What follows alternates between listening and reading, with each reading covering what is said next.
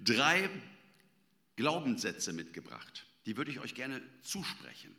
Und ich würde so gerne, dass ihr die mit in diese Woche nehmt und vielleicht auch darüber hinaus darüber nachdenkt, Gott dafür dankt, so viel wie möglich davon aufsaugt. Ähm, die Hebräer haben ja eine Vokabel, es wird meistens in den deutschen Bibeln übersetzt, dass wir über das Wort sinnen sollen, Tag und Nacht. Die englischen Übersetzungen, äh, über, langsam, die englischen Übersetzungen haben da meist das Wort äh, Meditation, dass wir darüber meditieren sollen, Tag und Nacht. Und äh, der, der, der, Grundgedanke des hebräischen Wortes, ähm, die Wurzel des Wortes ist das Wort murmeln. Also, was ist murmeln? Etwa so vor sich her immer wieder wiederholen. Und das ist so typisch jüdisch und rabbinisch, wenn Sie da an der Klagemauer stehen oder so, oder wenn Sie beten, diese Bewegung.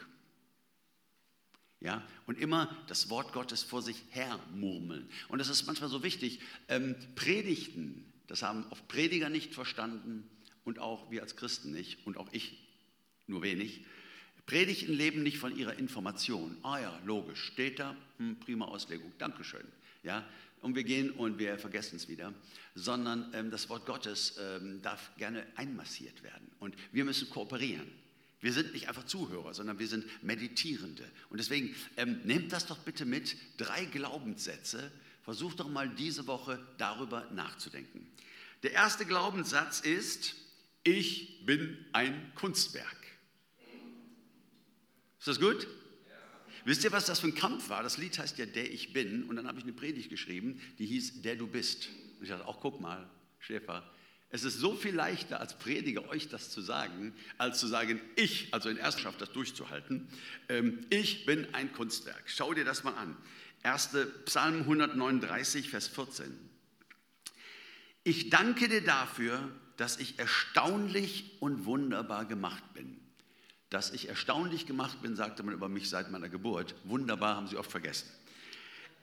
Ich danke dir dafür, dass ich erstaunlich und wunderbar gemacht bin. Wunderbar sind deine Werke und meine Seele erkennt das wohl. Gott ist ein Künstler, ein kreativer, vollkommener Künstler und er ist unfassbar vielfältig in seiner Schöpfung. Und wer diesen Vers wirklich verinnerlicht hat, der wird immer schwerer sagen können, ach, ich bin manchmal so doof. Wisst ihr, wie wir manchmal so mit einem umgehen? Nein, wir sind von einem Künstler geschaffen worden, der alle Zeit bei uns ist und der das hört, wie wir sein Kunstwerk beleidigen.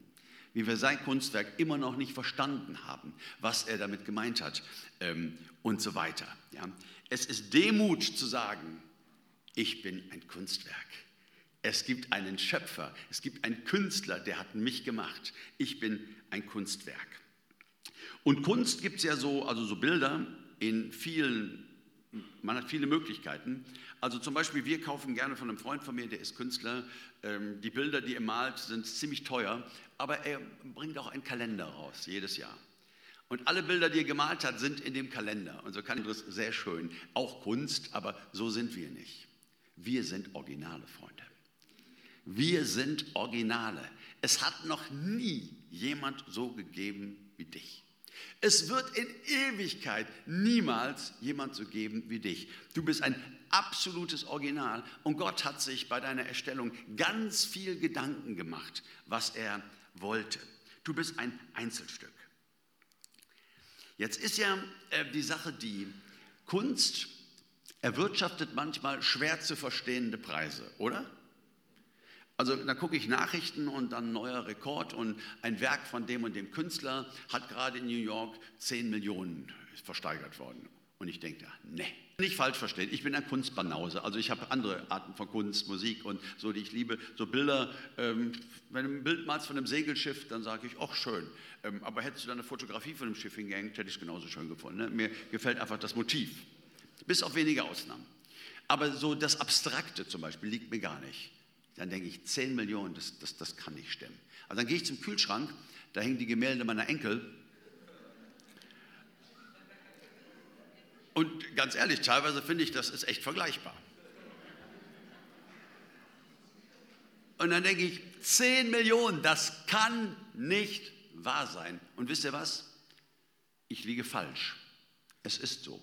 Das Bild ist 10 Millionen Euro wert. Ja, Uwe, wer bestimmt das denn? Das ist ja Wahnsinn. Sag ich dir. Der bestimmt es, der sein Portemonnaie aus der Tasche zieht und sagt, ich würde dafür 10 Millionen geben. Ab dann ist in allen Katalogen dieses Bild 10 Millionen wert. Es muss einem diese Sache wert sein. Nun hat unser Schöpfer uns nicht nur geschaffen, er hat uns auch noch erkauft. Jetzt sagst du, aber wenn, wir doch, wenn er uns doch gemacht hat, dann, dann waren wir doch seins. Ja, aber wir sind ihm geklaut worden. Kennt die Geschichte, wie der Teufel den Menschen verführt im Garten Eden und wie wir Gott geklaut wurden. Ja? Und ähm, Gott konnte damit nicht leben. Ich finde das hochinteressant. Man hätte doch sagen können, wenn man schon mal Gott ist, ähm, dann mache ich mir halt neue. Ja, da wird glücklich damit. Dann mache ich mir halt neue. Nein, er konnte den Gedanken nicht ertragen, in Ewigkeit ohne dich zu sein. Er wollte sich nicht einfach neue machen, sondern er hat einen unfassbaren Preis bezahlt, uns zurückzubekommen. Du sagst, war ich teuer? Ja, Baby, das warst du. Paulus sagt in 1. Korinther 7, also im Korintherbrief sagt er zweimal diesen Satz. Ihr seid teuer erkauft. Ihr wart nicht billig, viel teurer als 10 Millionen ähm, Euro. Ja? Teuer, teuer erkauft bei Jesus Christus am Kreuz von Golgatha. Ähm, jetzt wissen wir das ja alle, die wir schon eine Weile Christen sind. Gott liebt alle Menschen, richtig? Sonntagsschule, ja, Gott hat alle Kinder lieb. Ne? Wenn du mich gefragt hättest als Sechsjährigen, ähm, ähm, hat Gott dich lieb? Ja, nein, so ein kleiner ne? Test. Würde ich immer Ja ankreuzen, ich habe das gewusst. Aber wisst ihr was?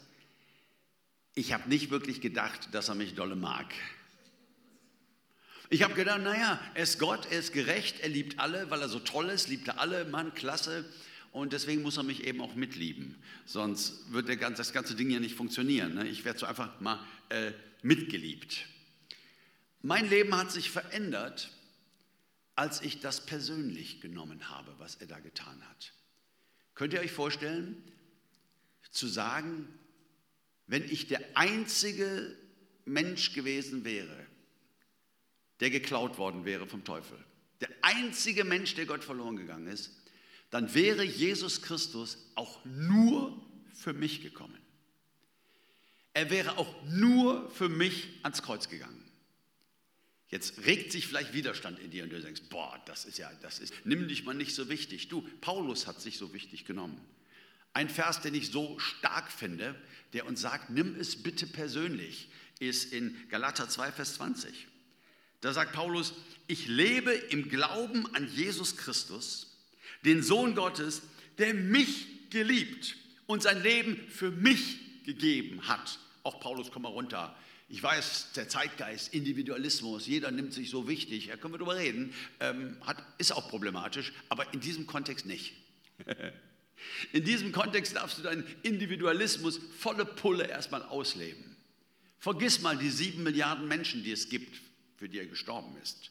Vergiss mal die Milliarden von Menschen, die es schon nicht mehr gibt, für die er gestorben ist. Vergiss mal die Milliarden von Menschen, die noch kommen werden, für die er gestorben ist.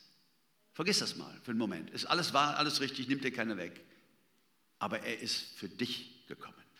Er ist für dich gestorben weil Gott sich eine Ewigkeit ohne dich nicht vorstellen konnte.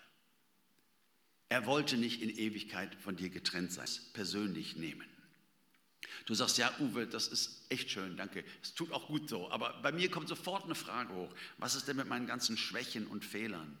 Ja, die Frage kommt bei mir auch immer hoch. Sobald ich mich mit der Liebe Gottes und ach, ist das toll, auch wenn es nur für mich gewesen wäre, sofort kommt diese Antwort in mir. Ja, aber guck mal letzte Woche. Guck mal da, wie egoistisch du warst. Guck mal da, wie doof du reagiert hast und wie aggressiv und so. Sofort kommen doch solche Gedanken, oder? Ähm, es ist ja so, wenn Bilder geklaut werden, so wie wir geklaut wurden, werden sie oft nicht sehr artgerecht behandelt von den Dieben, weil die Dieben sind einfach äh, gierige Typen und äh, sind keine Fachleute. Und dann kauft die Galerie sie zurück für Unsummen von Kriminellen und dann gibt es Restauratoren, das ist ein eigener Beruf, die versuchen dieses Bild zu restaurieren. Und im Neuen Testament heißt das Wort heiligen. Das heißt, wir werden restauriert. Ja? Nein, nicht alles an uns ist das Ebenbild Gottes. Nein, manches ist entstellt, Manches ist kaputt gegangen. Der Feind hat manches kaputt gemacht. Aber eins möchte ich mal sagen, auch im Umgang mit jedem Menschen, dem ich begegne, egal wie sehr ich mich ärgere oder egal wie, wie, wie gemein der ist oder so, ich will niemals vergessen, dass der schlimmste Mensch auf Erden mindestens noch eine Ruine der Herrlichkeit Gottes ist. In seinem Ebenbild gemacht.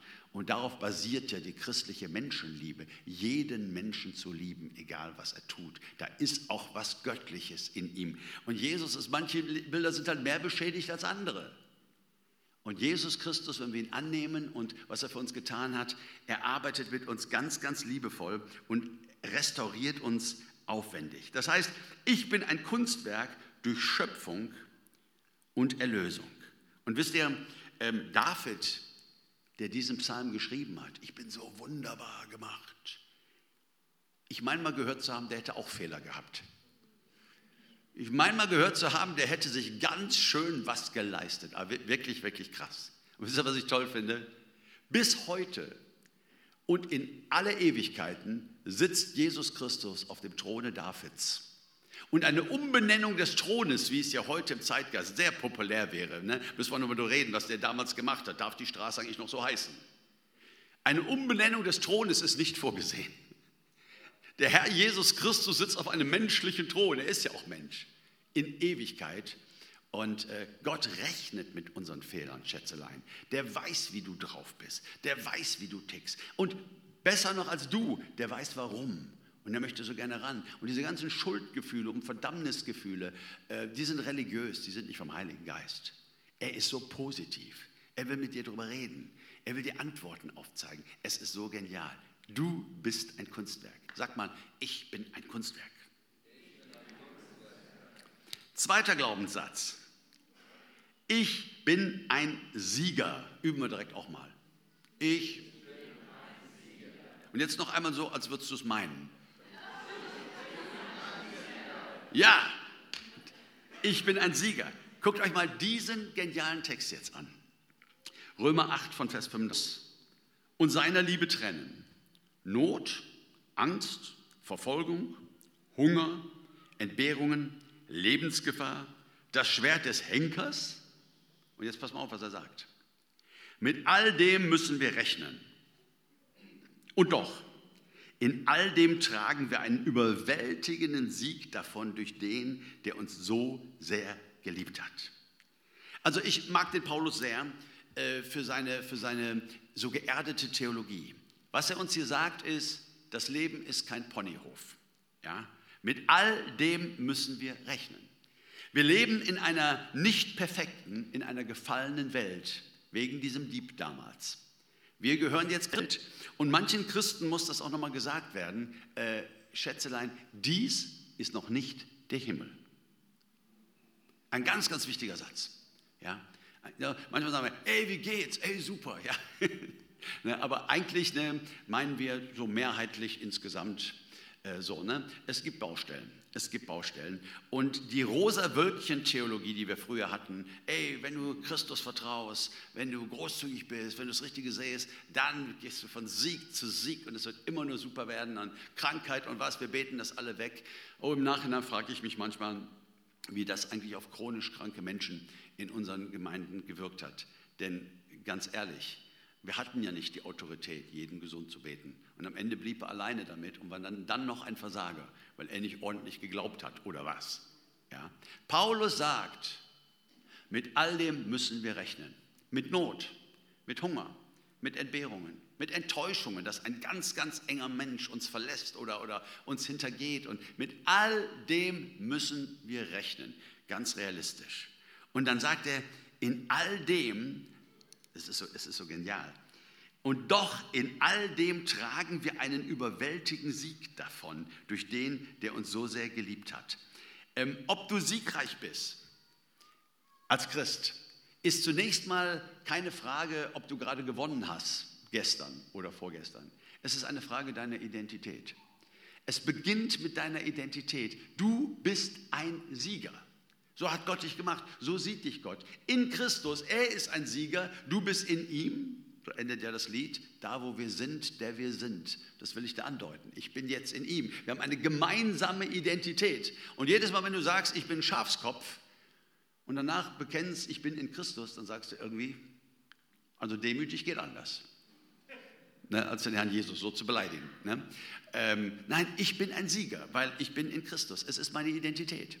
Guck mal, ein kranker Adler sitzt in seinem Nest. Ja? Er kann nicht fliegen gerade. Die Frage ist, ob er nochmal geheilt wird, ob er jemals wieder fliegen können wird. Ist er deswegen jetzt kein Adler mehr, weil es da Probleme gibt in einer gefallenen Schöpfung? Aber ein Frosch, der den Baum hinaufklettert und dann sagt, ich werde fliegen wie ein Adler und dann springt und ist der ein Adler? Es gibt dieses alte Gedicht von, komme ich gleich drauf, das ja sagt, wenn sich ein Frosch mit Mühe kaum gezogen hat auf einen Baum, schon meint, dass er ein Vogel wäre, so irrt sich der. Also der Adler, der nicht fliegen kann, ist trotzdem ein Adler. Das ist seine DNA, das ist seine Genetik, das ist seine Identität. Der Frosch, der vom Baum springt und versucht irgendwie, vielleicht hat er noch zwei Blätter, dass er einen halben Meter weiterkommt als sonst, ist trotzdem, trotzdem kein Adler. Also was ich sagen will, Dein Siegersein darf sich nicht ableiten von deiner letzten Woche, was du alles so toll gemacht hast und was du alles so. Nein, es muss sich ableiten für die nächste Woche in. Ich bin ein Sieger. Damit fängt alles an. Ich bin ein Sieger. Und in all den Dingen, in Krankheit und in Not und in Trauer und in Leid, die zu diesem Leben, was der Feind dir gerne geben möchte, und darauf fallen Menschen heute dolle, dolle rein, er möchte dir eine Opfermentalität geben. Die Opfermentalität ist das Schlimmste, was uns passieren kann. Versteh mich nicht falsch. Du hast gerade einen schweren Verlust erlebt. Man hat dir ganz, ganz dolle Unrecht getan. Ähm, du bist gemobbt worden in der Firma und dann noch gekündigt und äh, vor einem Arbeitsgericht hast du auch nicht recht bekommen. Du bist richtig fast verbittert und, und, und, und verzweifelt. Hey, es ist okay, wütend zu sein. Und es ist auch okay, okay, zunächst einmal ein Opfer zu sein. Such dir jemand, bei dem du weinen kannst. Geh zu deinem himmlischen Vater, wein dich aus. Äh, das ist okay. Aber bleib da bitte nicht stehen. Benutz die Geschichte oder deine Kindheit, deine Schwere oder was auch ich, nicht für den Rest deines Lebens als eine Entschuldigung, eine Flachpfeife zu sein. Ja, war eben so, damals war das so und, und, und, und so. Ja, bitte tu das nicht, sondern trauer mal richtig drüber, völlig okay. Und dann sagst du, aber ich bin doch in Christus. Ich bin doch eine neue Kreatur. Und in Christus habe ich eine Identität, die sagt, ich bin ein Sieger. Und deswegen werde ich die ollen Stories schauen und zu gucken, was geht, weil das ist deine Identität. Das beste Beispiel in der Bibel dafür finde ich immer im Alten Testament den Josef. War meine Lieblingsgeschichte aus dem Alten Testament. Ähm, die meisten Jungs in der Sonntagsschule mochten lieber David und Goliath. Ich glaube, das war so auf Platz 1, so von den Charts, äh, von den Geschichten, wie man sie mochte. Aber meine einschlägige Erfahrung mit größeren Jungs, ich war immer jemand mit kleinem Bizeps, aber mit großer Klappe. Und äh, die Mischung, ne, David und Goliath hat für mich so, nicht so gepasst, war nicht meine Realität. Ähm, aber Josef mochte ich gerne. Warum? Weil Josef war ein herausragend begabter, begabter Mensch mit starken Träumen. Er war ein Kunstwerk. Und er träumte, dass Gott ihn besonders gemacht hat. Das ist kein Hochmut. Ja, das ist das, worüber ich rede. Er träumte, dass Gott echt Pläne mit ihm hatte. Und zwar, und das kann man sich heute kaum vorstellen, er war ein Junge in der nicht zivilisierten Welt, also wo man ganz, ganz primitiv als Nomadenvolk lebte. Und er träumte davon in Ägypten, das war die Zivilisation, das war die Kultur, die Hochkultur, da eine entscheidende Rolle zu spielen. Ähm, wow, ein Träumer. Aber er hat es nicht leicht, mit all dem müssen wir rechnen. Seine Mutter starb sehr, sehr früh. Und der Vater hatte zwei Frauen. Die eine hat er gar nicht gewollt, die wurde ihm vom Schwiegervater untergejubelt. Ähm, das war die Schwester, von der er gewollt hat. Und die andere, die hat er so unfassbar geliebt, sein Vater, der Jakob. Und nun war er der Lieblingssohn der Lieblingsfrau, die leider verstorben war und lebte mit seinen elf, mit seinen zehn anderen Brüdern, die von der anderen Mutter waren, als Lieblingssohn, kriegte noch ganz besondere Geschenke vom Vater, der ließ es noch richtig raushängen, das ist mein Lieblingssohn. Und wisst ihr was, die Brüder haben ihn nur gehasst. Eine Kindheit und eine Jugend voller Mobbing. Wer denkt, ach, das war ja schön, dass der Vater ihm wenigstens, nein, das war gar nicht schön. Äh, Jakob ähm, Ne? Wenn du mir zuhörst, ähm, grober Fehler. Nett gemeint, aber nicht gut gemacht. So wuchs er auf mit all dieser Ablehnung bis zu dem Punkt, wo sie ihn als Sklaven verkauften. Menschenhandel. Jetzt nähern wir uns meinem Lebensthema, wofür ich jeden Tag meines Lebens geben möchte, solange ich lebe. Menschenhandel. Das hat Josef erlebt. Und wisst ihr, ähm, dann wird er als Sklave verkauft in ein Haus und normalerweise, Opferrolle würde sagen, Menno, ich bin gar kein Sklave, ich hatte große Träume, ich hatte eine tolle Berufung, aber die bösen Brüder. Und deshalb sitze ich jetzt hier und ich mache nur Dienst nach Vorschrift, um nicht bestraft zu werden. Nein, er bringt sich ein mit all seinen genialen Gaben und wird der zweite Mann im Haus. Dann geschieht fürchterliches Unrecht. Die Frau von diesem Mann, der hieß Potiphar, die mobbt ihn und erzählt Lügen über ihn, dass er sie angrapschen wollte und so. Und er fliegt ins Gefängnis. Kannst du? Aber die Brüder, aber die Alte vom Potiphar und der Potiphar, der hätte mir mal glauben sollen. Ich bin ihn nie hintergangen. Ich habe ihn, Menno. Und jetzt wird nicht, nein. Im Knast hat er mitgearbeitet, hat Aufgaben übernommen und war jetzt Oberknacki und war, war der zweite Mann hinter dem Gefängniswärter. Was für eine abgefahrene Geschichte. Im Knast dient er Menschen und legt ihnen die Träume aus. Und die sagen dann, wenn wir zu Pharao kommen, werden wir an dich denken. Und sie kamen zu Pharao und was? Nein, sie haben ihn vergessen. So sind Menschen. Haben den Vorteil mal eben mitgenommen, sie haben ihn vergessen. Menno, die Brüder, der Potiphar und seine Alte. So viele, die mir Gefallen schulden. Nein, er hat gewartet, bis Gott die Türe öffnete, hat an seinen Träumen festgehalten und daran festgehalten, dass er eine Identität hat, ein Sieger zu sein, dass Gott mit ihm was vorhat. Und ähm, er hält sich fest an seinen Träumen, hält sich fern von einer Opferrolle und er steht immer wieder. Du bist ein Sieger. Ich bin ein Sieger. Einmal noch zusammen. Ich bin ein Sieger. Und wie geht es jetzt weiter? Sieger, der der zweitgrößte Mann im Staat Ägypten wird, undenkbar eigentlich. Was für eine Geschichte. Und der dritte Punkt ist, ich bin ein Weltretter. Das lasse ich euch jetzt nochmal nicht sagen, das sagen wir am Ende, weil jetzt kommen vielleicht doch Zweifel in dir auf und die Version möchte ich jetzt gar nicht hören. Ich bin ein Weltretter. Machen wir später. Das, uh, das ist jetzt wirklich Hochmut. Also der Herr Jesus ist der Retter. Ich bin durch Gnade errettet. Ich bin das schwarze Schaf. Ich bin durch Gnade errettet. Ja, äh, kommen wir gleich zu. Aber was ich stark finde, in 1. Mose 41, Vers 45, da heißt es, und Pharao gab Josef den Namen Zaphenat Paneach. Das bedeutet Retter der Welt. Boah, ist das krass, oder? Retter der Welt. Er war ein Weltretter. Die ganze damalige Welt wurde übrigens vom Hungertod bewahrt. Er hat das vorausgesehen und hat einen Plan gemacht und die ganze damalige Welt wäre wahrscheinlich verhungert. Außer vielleicht die Reichen in Ägypten, wie das halt nun mal so ist in den Systemen. Ähm, wenn nicht Josef gewesen wäre. Und Pharao nennt ihn Retter der Welt. Wisst ihr, was ich glaube? Ich glaube, in jedem Menschen, in jedem von uns liegt der Traum, für etwas zu leben und für etwas einzutreten, was höher ist, was größer ist als wir selbst. Bei Kindern kannst du das noch besser sehen. Was sind deren Ideale? Winnetou, ne, so meine Generation. Ich habe einen Film kürzlich noch mal gesehen, boah, war das peinlich, aber damals war es das, was es gab und äh, als Winnetou starb, Mann, haben wir geheult. Aber mein größter Held, der dann auch ein bisschen meine politische Gesinnung voraus, äh, prophetisch voraussagen sollte, war immer Robin Hood. Ja, von den reichen Klauen, um es den Armen zu geben. Ja, das wollte ich sein, einer, der die Reichen beklaut und äh, der es ähm, den Armen gibt. Mit dem Klauen und den Werten, da musste ich ein bisschen umdenken. Heute bettel ich lieber. Ähm, aber versuche ganz, ganz viel halt den Armen zu geben. Kommen wir gleich noch zu. Nelson Mandela, Mutter Teresa, Martin Luther King, keine Ahnung, das waren doch unsere Helden, als wir jung waren, oder? Als Jugendlicher hat man diesen Idealismus, als Kind spürt man noch, dass das ein Stück weit Lebenssinn ist. Und dann werden wir erwachsen und dann, naja, haben wir halt Pflichten. Wir haben Sorgen. Wir haben zwei oder drei Kinder. Wir haben tausend To-Dos. Wir müssen das Haus umbauen, um die Heizung in den Griff kriegen. Der Winter kommt. Äh, bis dahin muss das erledigt sein. und ähm, das Auto muss schon wieder über den TÜV. Das kann doch nicht sein, das war doch letzte Woche. Nein, Schatz, das ist zwei Jahre her. Krass.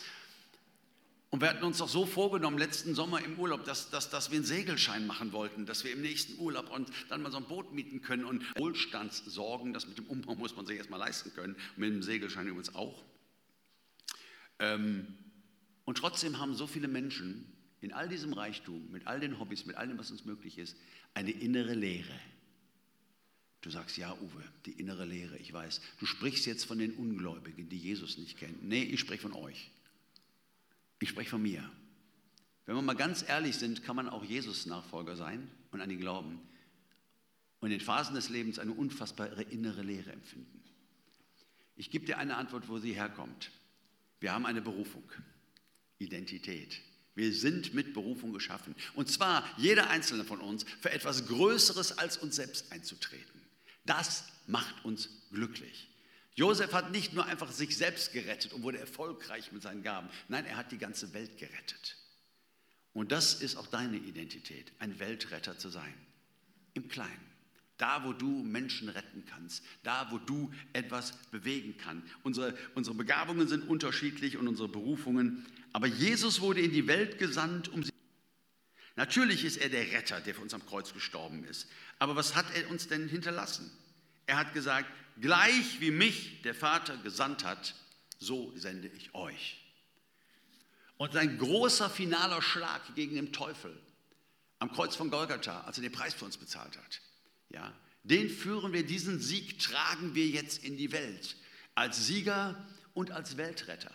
Und wir stellen uns auf die Seiten der Armen und Unterdrückten. Wir stehen auf prophetisch und sprechen gegen das Unrecht in unserer Gesellschaft und gegen die Ausbeutung. Wir bringen den Menschen das Evangelium, dass Jesus sie liebt, dass er sie retten möchte. Äh, das ist unsere Aufgabe, jeder auf seine Weise.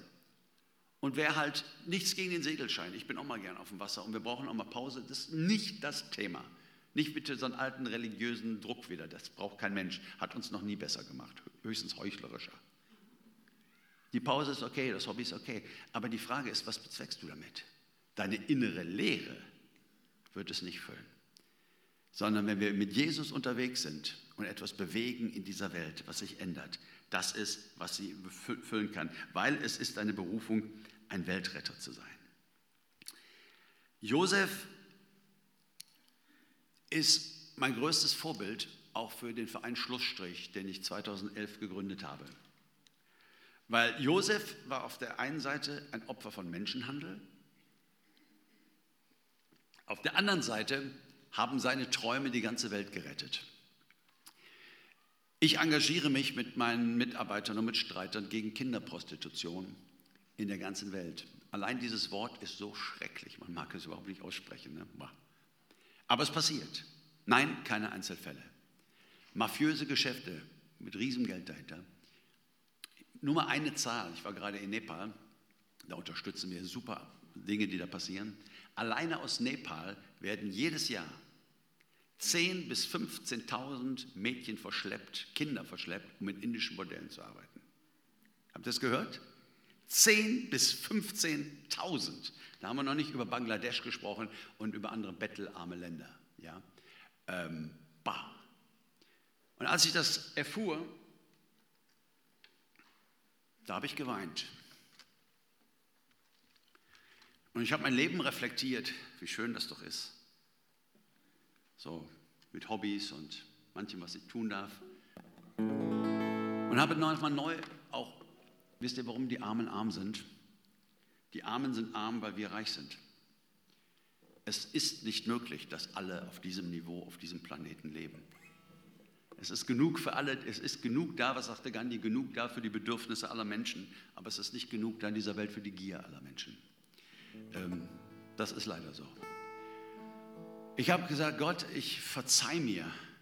Ich will nicht Teil des Problems in dieser Welt sein. Ich will doch Teil der Lösung sein. Und ich sah mir das alles an und lernte immer mehr über dieses schreckliche Thema. Und dann sprach Gott zu mir, ich sage es euch, wie es ist. Er sagte zu mir, sorgt dafür, dass es aufhört. Und jeder, der vielleicht nicht Christ ist, vielleicht sogar manche, die Christ sind, der richtig sich auskennt in dem Thema, wir sagen, hey Uwe, hey, da, da setze dich aber. Weißt du, was dahinter steht? Ja, weißt du, was das für. Sorgt dafür, dass es aufhört. Schön, wenn wir Einzelnen helfen können. Ja, das ist auch schön. Der babylonische Talmud sagt, wer eine Seele rettet, der rettet die ganze Welt. Und liebe Schwestern und Brüder, daran halte ich mich kindlich. Das glaube ich kindlich. Wer eine Seele rettet, rettet die ganze Welt. Und ich werde dafür kämpfen und dafür sorgen, dass es aufhört. Gerne mit euch zusammen. Wir brauchen so dringend Menschen, die uns in die nächste Stadt schicken. Wir brauchen so dringend Menschen, die uns unterstützen, ähm, die mit uns träumen davon, dass es aufhört. Kann gut sein, dass wir sehr viel erreichen können, aber dass so die letzte Schlacht, die ist dann, wenn Jesus wiederkommt. Wenn er uns mitten bei der Arbeit findet, mitten in der Schlacht und das letzte Kapitel, dann geht er selber voran und es wird aufhören und es wird Gerechtigkeit geschehen in Ewigkeit. Eine neue Welt kommt auf uns zu, Freunde. Ohne Drogentote im Bahnhofsklo, ohne, ohne all diese Millionen von Opfern in dieser Welt. Wir sind die Weltretter. Wir sind unterwegs mit einer Botschaft eines kommenden Reiches, das doch schon da ist, das Reich Gottes. Ich liebe diesen Josef. Ihm habe ich dieses Lied gewidmet. Es heißt Träumer. Das möchte ich mit euch teilen und danach darf ich euch einen kleinen Film zeigen, der unsere Arbeit ein bisschen vorstellt. Und danke für eure offenen Herzen.